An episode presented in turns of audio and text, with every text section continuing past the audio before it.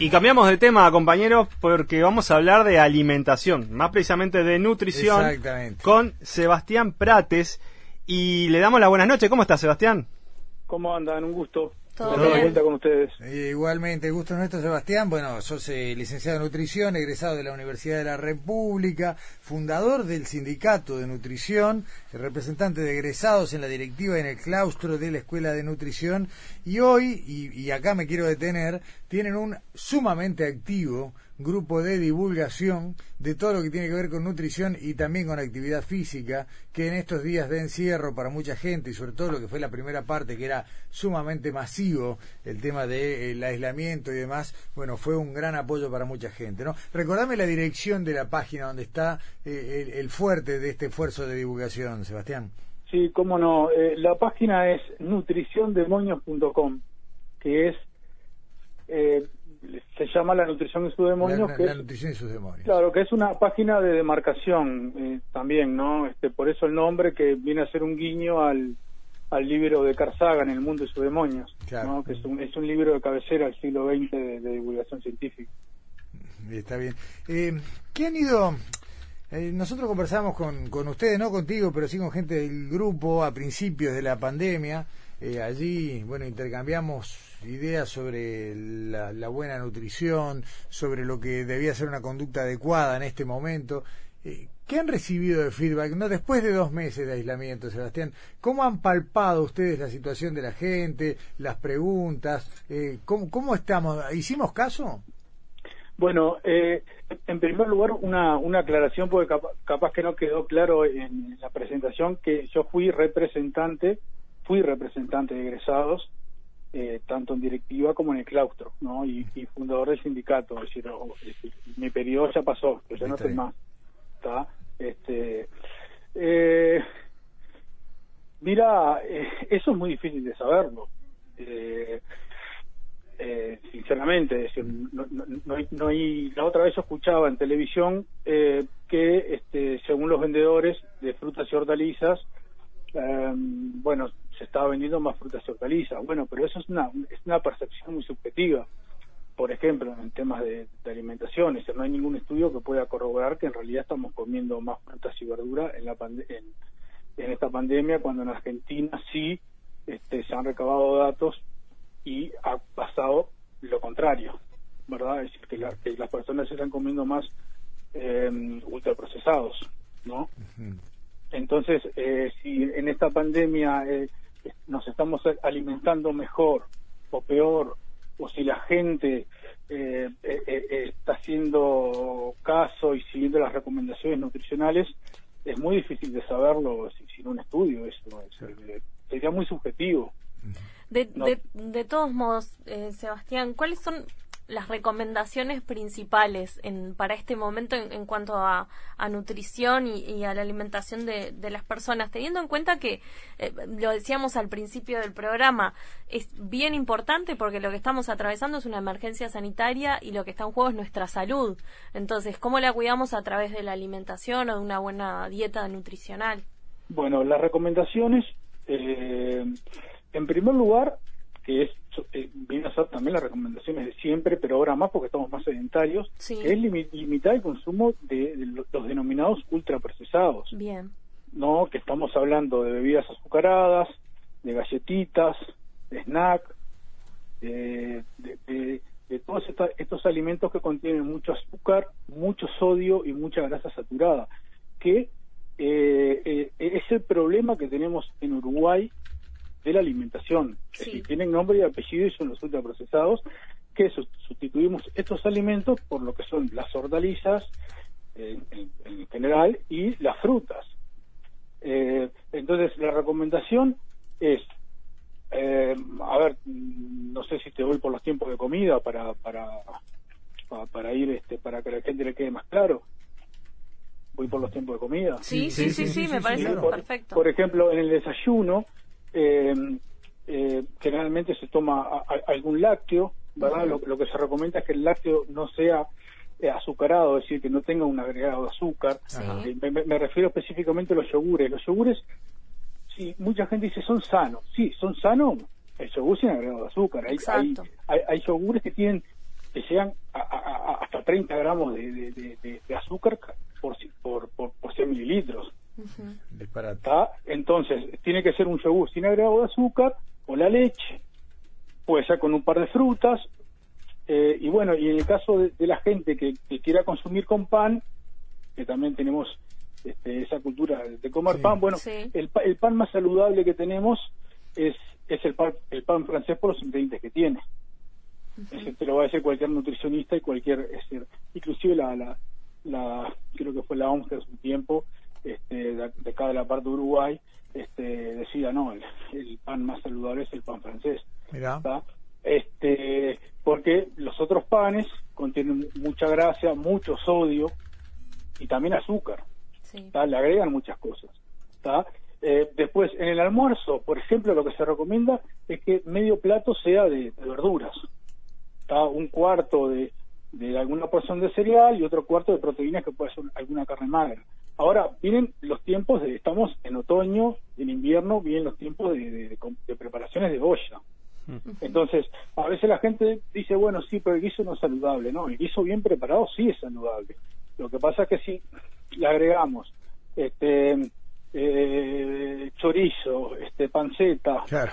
este no, es decir, un guiso saludable es cereales, las leguminosas, cereales como el arroz, el arroz, las leguminosas y verduras de todo tipo, hortalizas de todo tipo. Y ahí tenés un alimento eh, que nutricionalmente se recomienda mucho por los nutricionistas, porque es completo, tiene vitaminas, tiene minerales, tiene fibra, tiene un poco, tiene energía, ¿verdad? Y Sí, si sí. ponemos un poco de carne magra, tiene este proteínas también. Bueno, y la- las leguminosas son buena fuente de proteínas también. Por Totalmente. ejemplo, eso en, en- en- en- en el almuerzo para para ahora que vienen las preparaciones de olla, ¿no? O, o un buen estofado, También, claro. o un, o un buen estofado.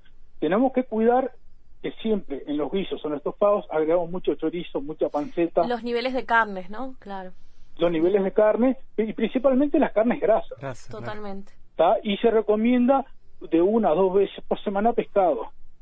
Bien. ¿tá? Que el pescado, a ver, las carnes, por ejemplo, uno lo puede tener un par de días en, en- en la ladera.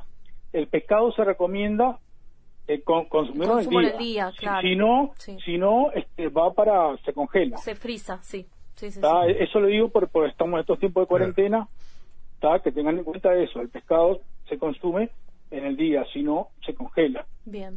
Y la cena, algo parecido también, porque la- las preparaciones de olla suelen hacerse en un, eh, en un tiempo de comida, pero quedan para, eh, para la cena también.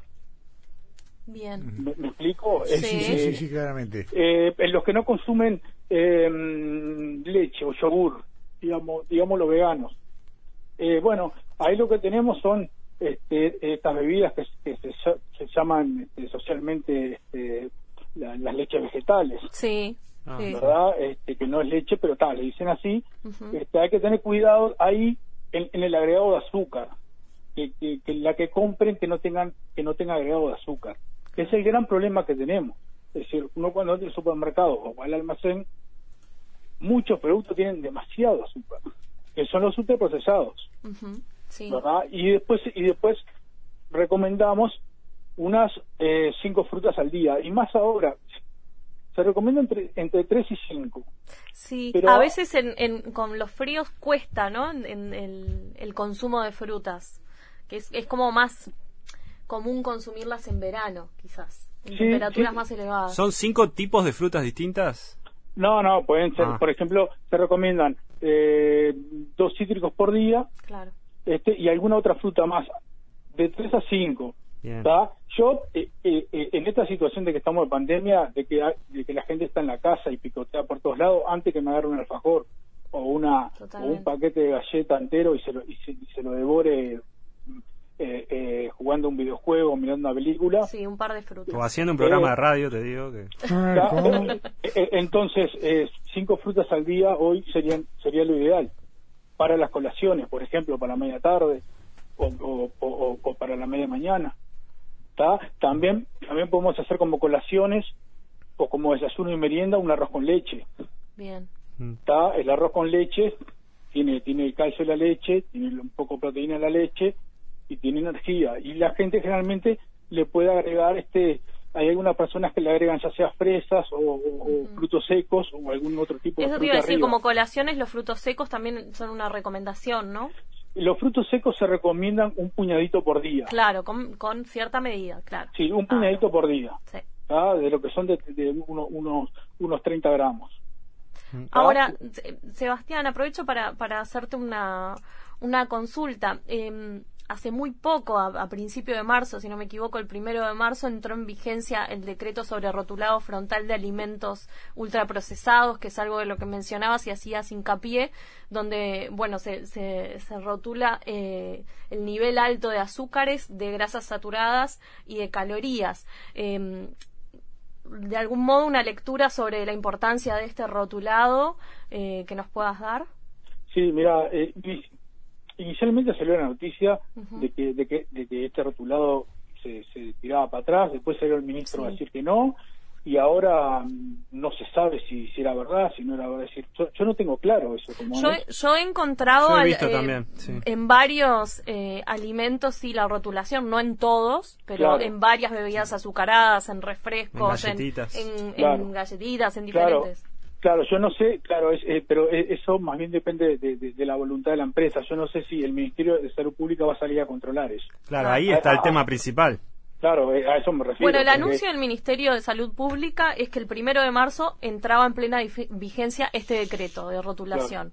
no, no sé cómo se está realizando el control de esto en, las empresas, ¿no? En medio de que nos agarró la emergencia sanitaria, esto fue el primero de marzo, nos agarró la emergencia sanitaria el 13 de marzo y trasladó prioridades del Ministerio, sin duda. Claro, sí, sí, por eso. Yo no sé cuál es el nivel de control y la voluntad de las empresas y cuál era las que faltaban y no.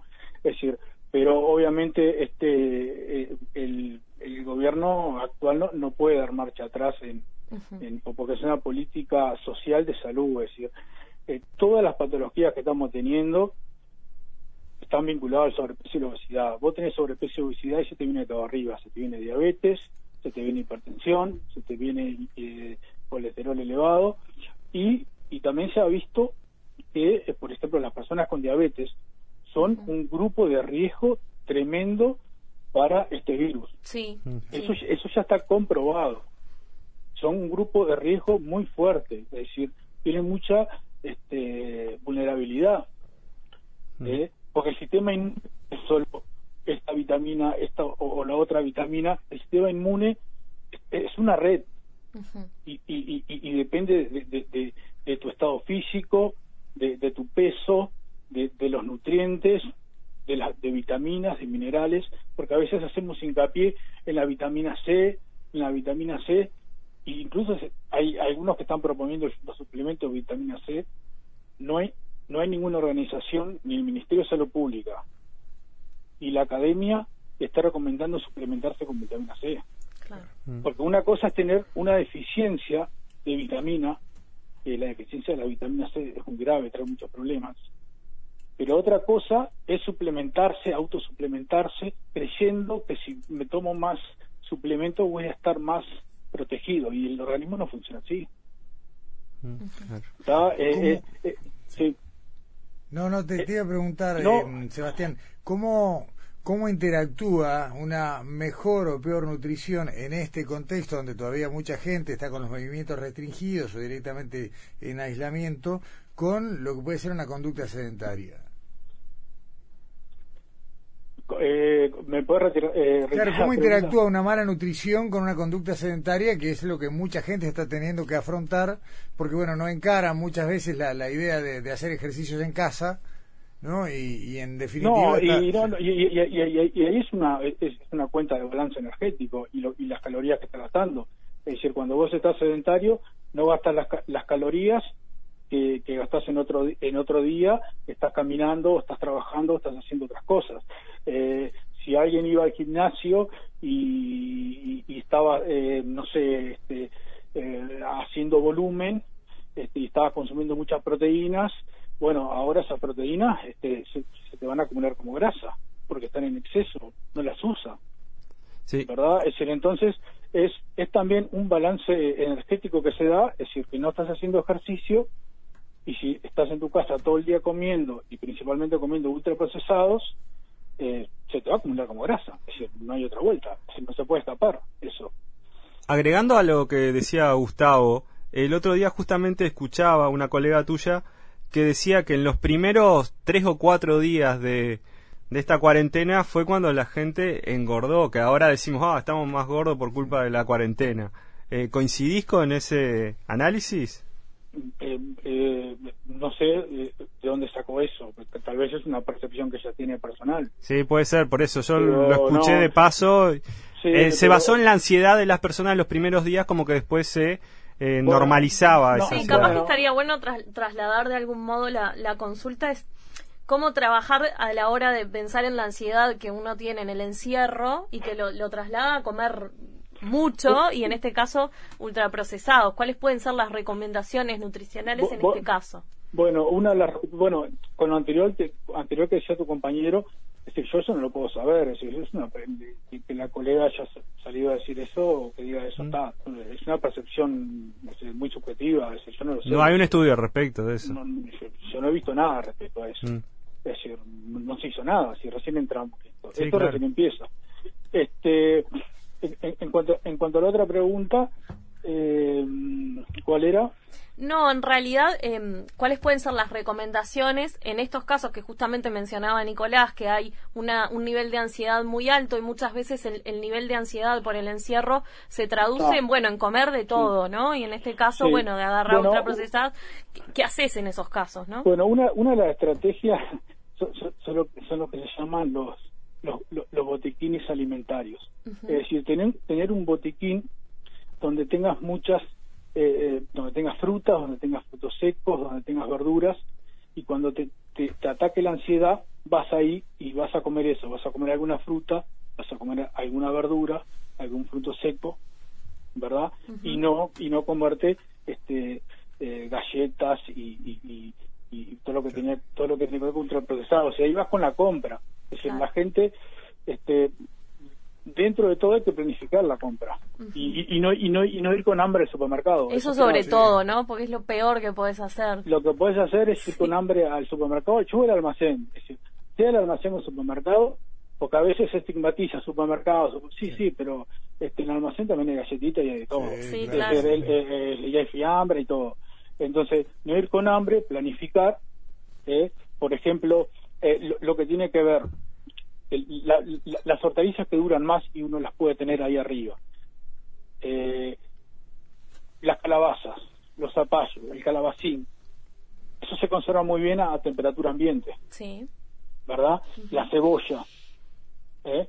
las papas, las zanahorias se recomiendan en en la ladera y en la ladera se conservan bastante bien y por mucho tiempo también. Pila, duran pila, sí. Duran, duran mucho. La remolacha también eh, en la ladera dura bastante.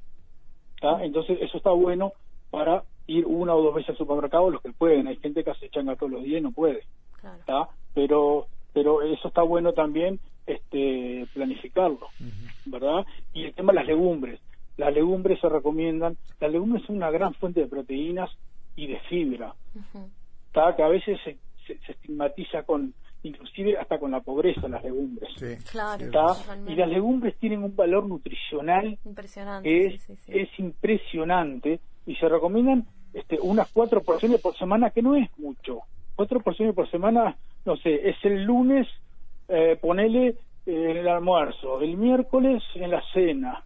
Este el viernes en el almuerzo y el domingo eh, no sé en la cena. Ahí ya tenés cuatro no, no son nada cuatro porciones. Sí, sí, sí, Son cuatro tiempos de comida en siete días a la semana. Eh, ¿Verdad? Este, sí. Para, ya, para redondear, que estamos en el borde de tiempo, te quería hacer una pregunta que me surgió ahora mientras te escuchaba. ¿no? Hay una cantidad creciente de alimentos eh, que uno los ve hechos con compuestos saludables, ¿no? Sobre todo opciones para, para gente que opta por la alimentación de vegetariano o vegana, eh, pero que no dejan de ser ultraprocesados, ¿no? Eh, las de soja, los nuggets de brócoli, eh, al final terminan siendo iguales que los otros en el aspecto de, no muy saludables. Ultraprocesado tenés para vegano y para no vegano, es así de claro. Siempre, siempre ultraprocesado.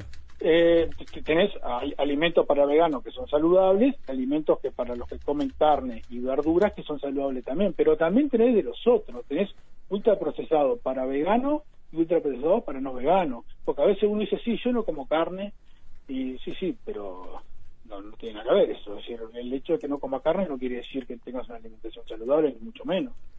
Es decir, eh, si, si comes todo el día pan, harina, muchos cereales y solo cereales, si comes frituras, si comes papa frita todos los días, eso no es una alimentación saludable. Y, y, y, y, también se juega con eso, con el eslogan el, de natural. Ojo con eso también, y esta es una diferencia fuerte. No es lo mismo una fruta que un jugo, por más que te pongan que es natural. Porque la fruta tiene la fibra. E, el jugo es una extracción de la fruta, ya no es la fruta. Eh, el jugo lo que tiene eh, son lo que se llaman los, los, los, azúcares que están libres. Entonces esos azúcares se absorben mucho más rápido eh, por, el organismo. Cuando está en la fruta no porque tiene la fibra y la fibra enlentece la absorción de esos azúcares. Entonces hay una confusión enorme que juegan con eso 100% natural, que no sé qué, que no, sí, y sí, pero el azúcar lo tiene ahí, está libre. ¿Está? Es decir, entonces son cinco frutas al día y, y, y, un jugo no es una fruta. te lo dice la, te la dice, te lo dice la propia OMS en un documento, este, que te diferencia lo que son los azúcares de, las frutas y las hortalizas y, los que están libres a través de, las extracciones que, que, termina siendo jugo.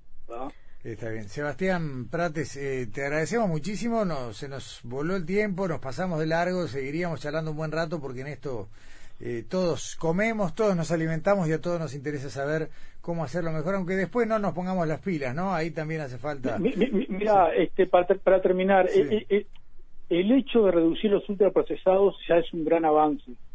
es decir, porque es, la clave de todo lo los problemas que estamos teniendo, es eso es eso, es reducir los ultraprocesados lo más que podamos y darle más frutas y verduras al niño que está mirando un videojuego o mirando una película en estos momentos. El gran problema que tenemos son los ultraprocesados, que es exceso de azúcar, de grasa y de sodio.